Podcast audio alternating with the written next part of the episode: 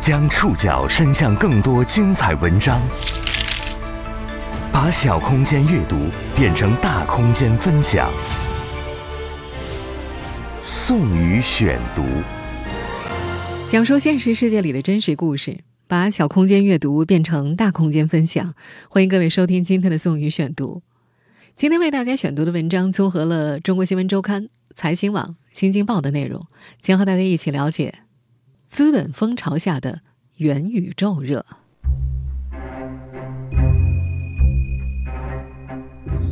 过去这几个月，科技界最火的概念非元宇宙莫属。这个诞生于科幻小说、由科幻电影逐渐壮大的概念，在2021年受到各国资本追捧。随着主打元宇宙概念的游戏公司上市及暴涨，微软、脸书等国外科技巨头纷纷入局元宇宙。国内字节跳动、腾讯以及其他一众资本巨头也相继压住元宇宙。被资本热捧的元宇宙到底是个啥？它会是我们可能将面对的未来新世界吗？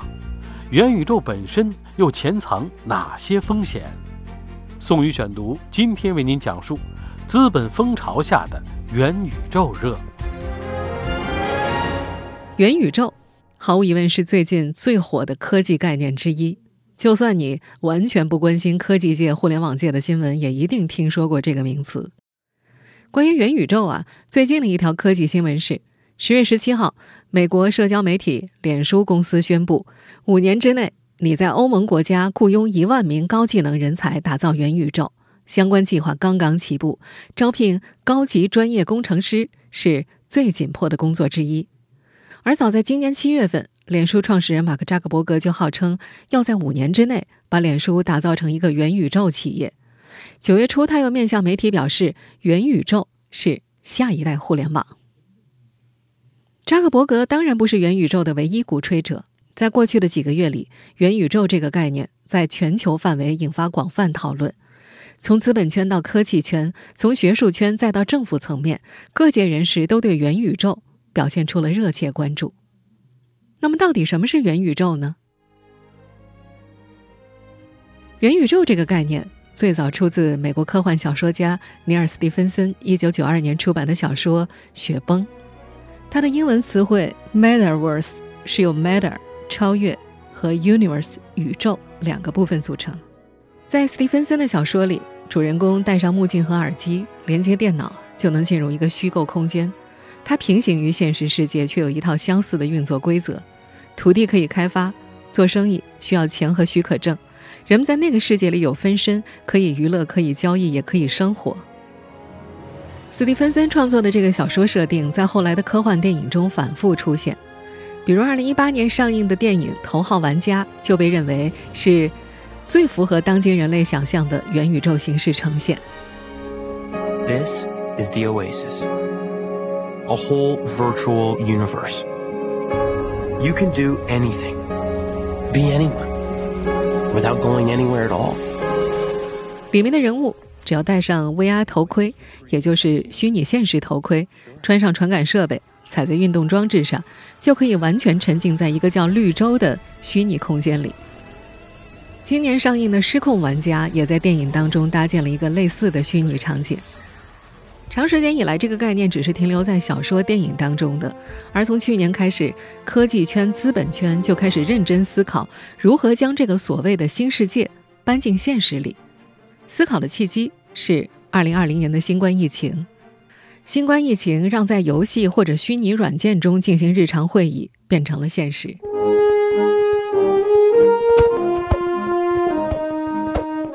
我们现在听到的这段录音呢，出自加州大学伯克利分校的毕业生们的毕业典礼。二零二零年，因为疫情，这所学校的这届毕业生们无法在春天正常参加毕业典礼，但学校里的一百多位学生却想到了一个颇有创意的解决方案。他们大概花了两个月的时间，在沙盒游戏《我的世界》当中重建了校园，包括一百多栋重要的建筑，老师、学生。校友们也化身成了方头方脑的样子。虽然使用虚拟的游戏界面，但许多细节呢又是无比真实的。犹如体育场的卡通人物，在屏幕之外都能找到相对应的真实的老师或学生。在游戏里发言致辞的也是现实当中伯克利分校的校长。每个学生在游戏当中都把帽子抛向了高空。二零二零年，这种尝试打破现实与虚拟世界边界的会议还有很多，但他们都不是真正意义上的元宇宙。极客提出的理想虚拟世界更有沉浸感，更包罗万象。元宇宙的概念在二零二一年陆续受到资本追捧，国外一众科技巨头都成为鼓吹元宇宙的旗手。宋宇选读继续播出：资本风潮下的元宇宙热。今年一月份。美国风险投资人马修·鲍尔发表了一篇业内颇为流行的文章，详细解释了何为元宇宙。在他的这篇文章当中，他写道：“元宇宙不仅仅是一个虚拟空间、虚拟经济、一款游戏或者 UGC，也就是用户创造内容的平台。元宇宙中有一个始终在线的实时世界，有无限量的人们可以同时参与其中，有完整运行的经济，是跨越实体和数字的世界。”元宇宙受到资本追捧的起点是在今年三月份，当时美国游戏公司 Roblox 罗布勒斯上市了，当天的股价呢暴涨了百分之五十四，它的市值一度超过四百亿美元。这家公司在招股书当中提到元宇宙正在实现，这意外引爆了美国科技圈，让元宇宙成为最炙手可热的名词。罗布勒斯是一款面向儿童的。多人在线游戏创作平台，孩子们可以在其中自由创作、互动和探索。这类游戏最大的特色之一就是用户主导生态，平台上的游戏都是玩家自制的，用户不再是被动的消费者，也是内容生产者，而且消费者之间也存在很强的社交属性。罗布勒斯引爆了元宇宙这个概念之后。在美国，社交软件巨头脸书和全球芯片巨头英伟达都成为了大力鼓吹元宇宙的旗手。从2020年至今，远程办公、在线娱乐等在线生活场景用户暴增，激活市场对虚拟现实的进一步想象。移动互联网增长见顶，从业者把对下一轮流量的渴求寄托于高度仿真和沉浸式体验。元宇宙的概念含糊不清又无比的宏大。几乎所有的科技企业都愿意去蹭一把它的热度。美国跟进的科技巨头还有很多，比如今年五月份，微软首席执行官萨蒂亚·纳德拉就说，他们公司正在努力打造一个企业版元宇宙。到了七月份，美国游戏公司英佩游戏也表示，已经筹集了十亿美元资金，将用于元宇宙。这股元宇宙的热潮也很快传导到了中国。尽管迄今为止还没有任何一家中国头部互联网公司对外明确表示布局元宇宙，不过马化腾呢曾在两年前的腾讯内部刊物上抛出过类似“全真互联网”的概念。巨头的行动往往被市场视为风向标，字节跳动、腾讯的一些类似投资案例或者优势产品也被市场解读为早有布局。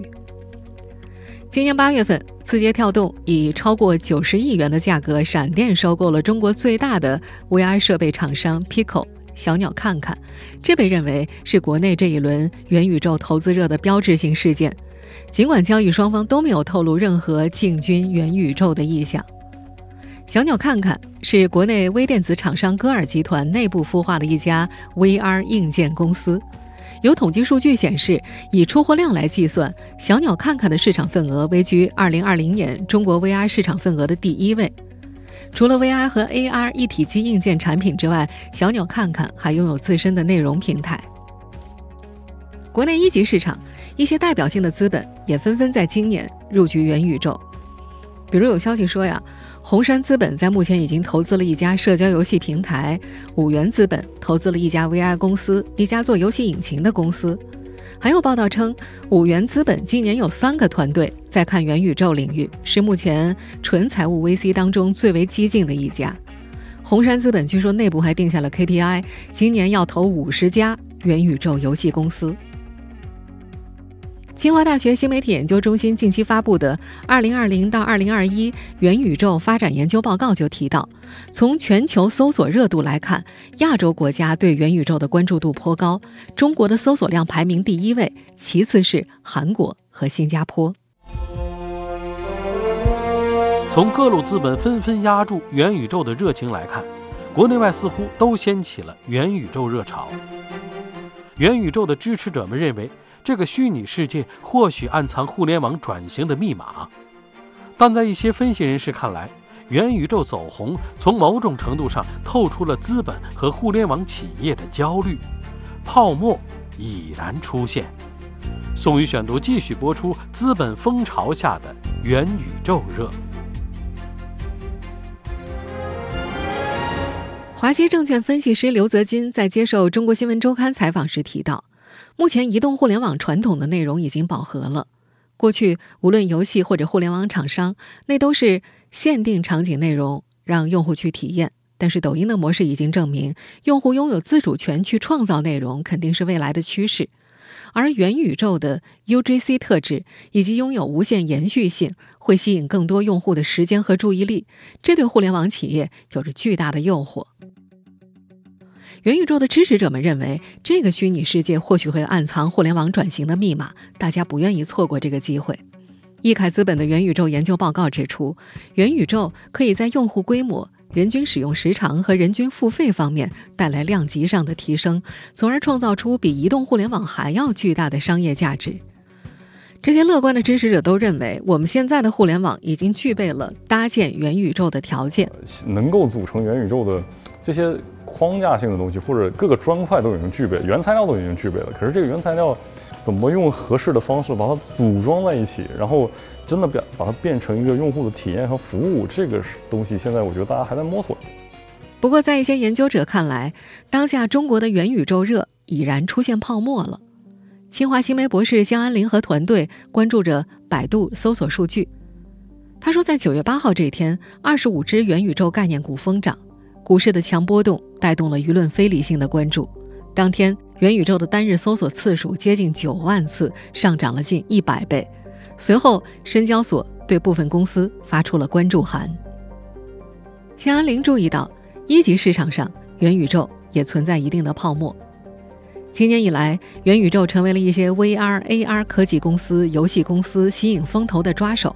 他们声称在做元宇宙，但其实只是冰山一角，或者是配套技术，希望通过概念化的包装去吸引投资人。而投资人呢，则深谙资本市场的套路，他们也需要这种新的概念去炒作新的风口。肖安林认为，需要更加理性的看待这些泡沫。某种程度上，这是早期技术发展的概念或模式创新。任何技术的发展都是一个去泡沫的过程。中关村大数据产业联盟秘书长赵国栋持同样的观点。他在接受第一财经采访的时候是这样说的：“一个概念初期的时候啊，出现一些泡沫啊，是这个概念发展阶段中的一个必经必经之路。当一个概念繁荣的这个起来的时候呢，泡沫兴起会吸引整个全社会的一个关注。”那社会的关注会带来资源的涌入啊，资源涌入最快的很可能是金融资本，那接下来呢可能是产业资本啊，人才会往这个行业聚集，这时候会真正带来这个行业的发展。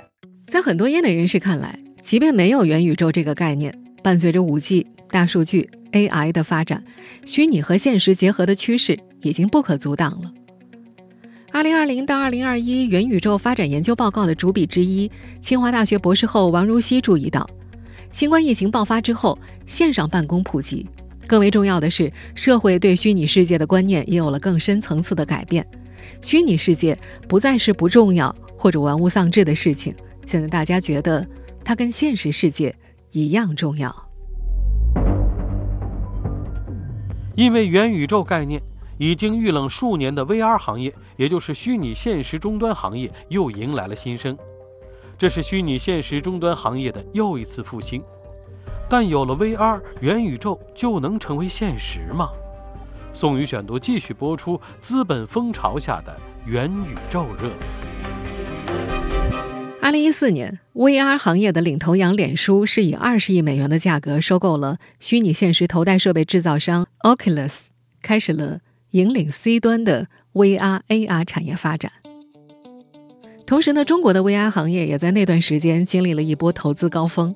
二零一五年到二零一六年前后，VR 硬件设备在 PC、移动双端进发，但头显设备在短期之内是没有办法突破眩晕等技术短板的，内容生态迟迟跟不上硬件迭代，消费市场远低于预期。经过2015年前后的风口，因为产品体验太差，VR 产业跌入低谷，资本选择撤退，大批企业倒闭，VR 行业进入寒冬。而在那波寒冬当中侥幸存活下来的 VR 公司呢，则是在2021年等到了元宇宙这个新概念。除了我们在前面提到的今年八月份字节跳动以超过九十亿元的价格收购小鸟看看之外，今年一月份。爱奇艺 VR 也获得了数亿元的 B 轮融资，还有消息说呀，苹果、华为、腾讯等巨头也在布局 VR AR 产业。有传闻说呀，传闻已久的苹果 AR VR 眼镜将会于二零二二年的下半年推出。元宇宙和 VR 在今年交汇，很难说清楚到底是谁成就了谁。在国内一些 VR 界人士看来，就像 Windows 要有鼠标配合一样，VR 产品。就是元宇宙的鼠标，作为进入元宇宙的钥匙，VR 的进步让科技圈看到了实现这个乌托邦的可能性。但是，要通向科技圈们描述的元宇宙，现有的 VR 技术还是远远不够的。国内 VR 公司北京凌宇智控科技有限公司的创始人张道宁介绍说，目前的头显设备还是个大头盔，它的便携性依然不强。除非资深游戏玩家或者极客发烧友，普通人是不会将其作为日常娱乐的选择的。VR 设备小型化已经成为未来发展的共识，比如像个墨镜啊，但这依然要依赖微型显示器技术的发展，但这仍然需要时间。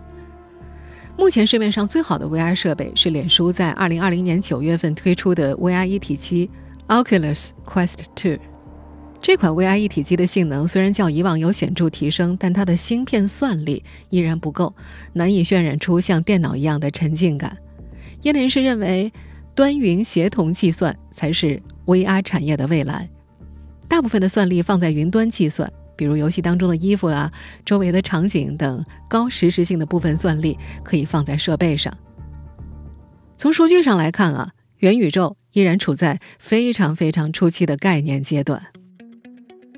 业内人士还认为，元宇宙的沉浸感不应该只体现在视觉和声音，还有触觉、痛觉等传感的需要。这也是 VR 产业的下一步需要研发的方向。元宇宙需要突破的技术难关也不只是 VR 终端。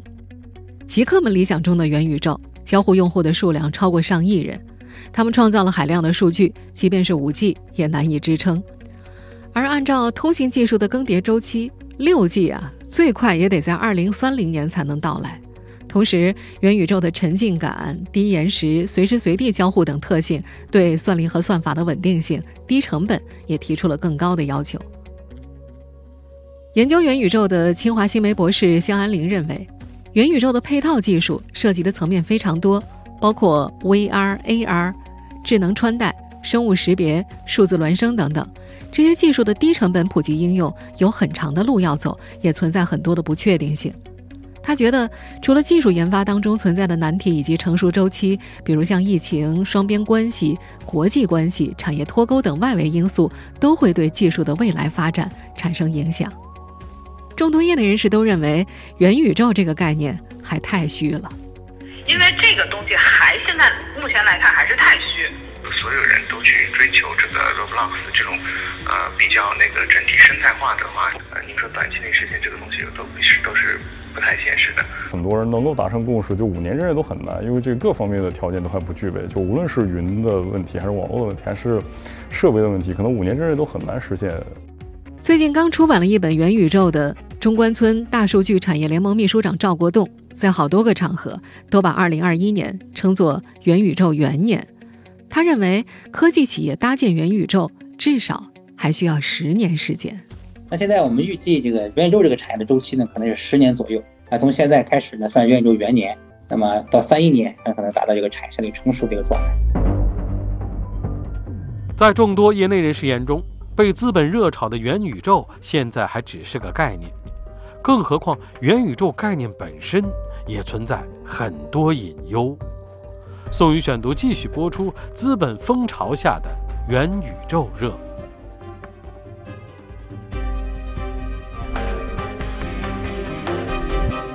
无论科技界和资本怎样去鼓吹元宇宙，目前元宇宙概念最成熟的落地场景是游戏。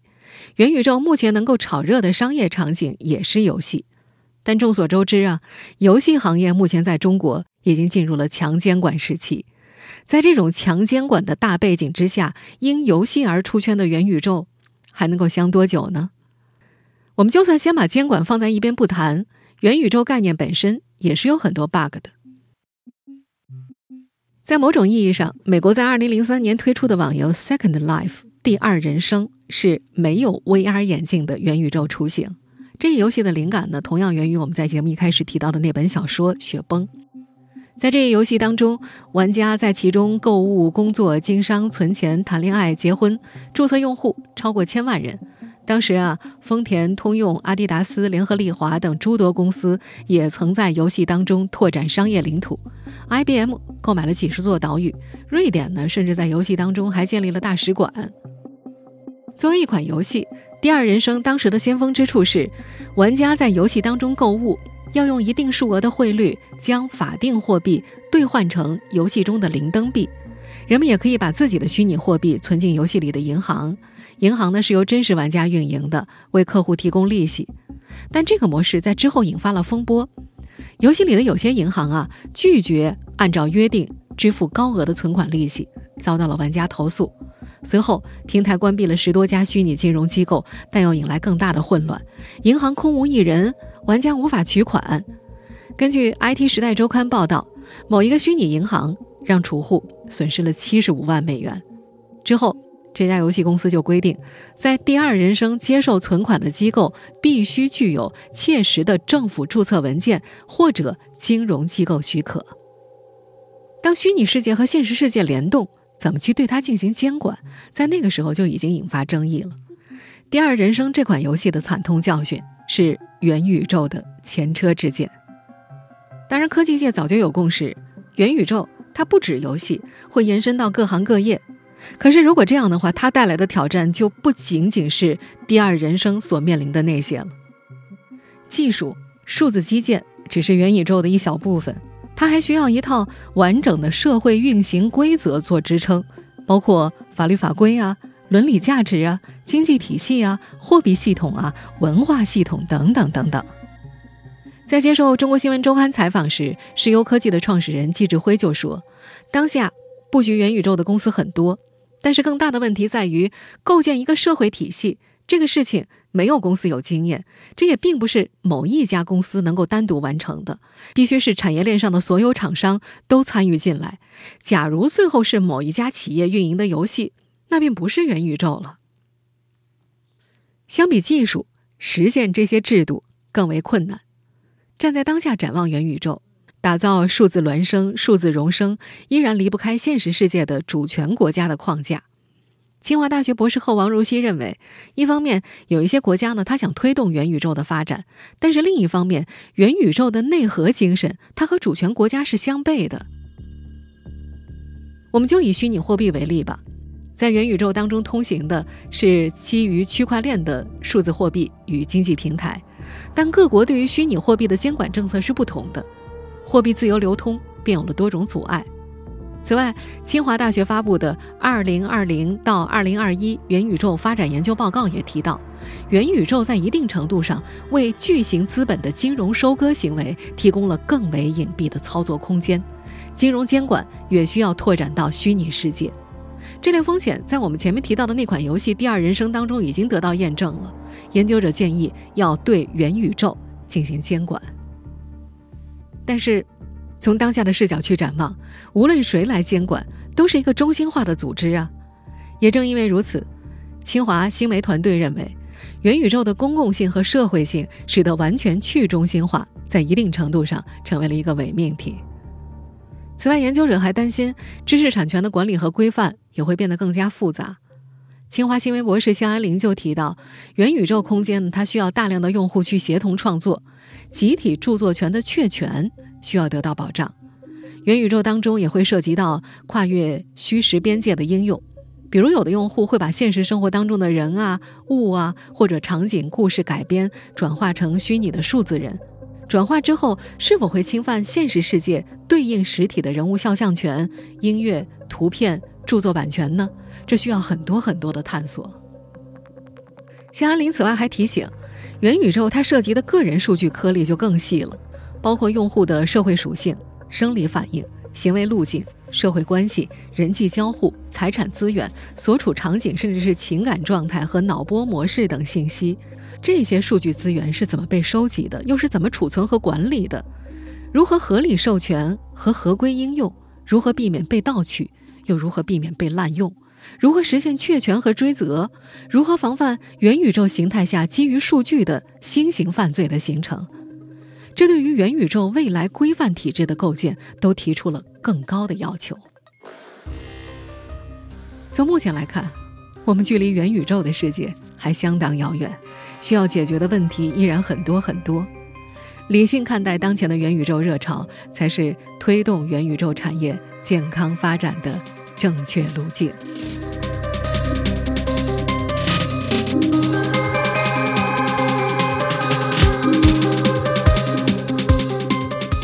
以上您收听的是宋宇选读《资本风潮下的元宇宙热》。本期节目综合了《中国新闻周刊》、财新网、新京报的内容。收听节目复播，您可以关注本节目的同名微信公众号“宋宇选读”。我们下期节目时间再见。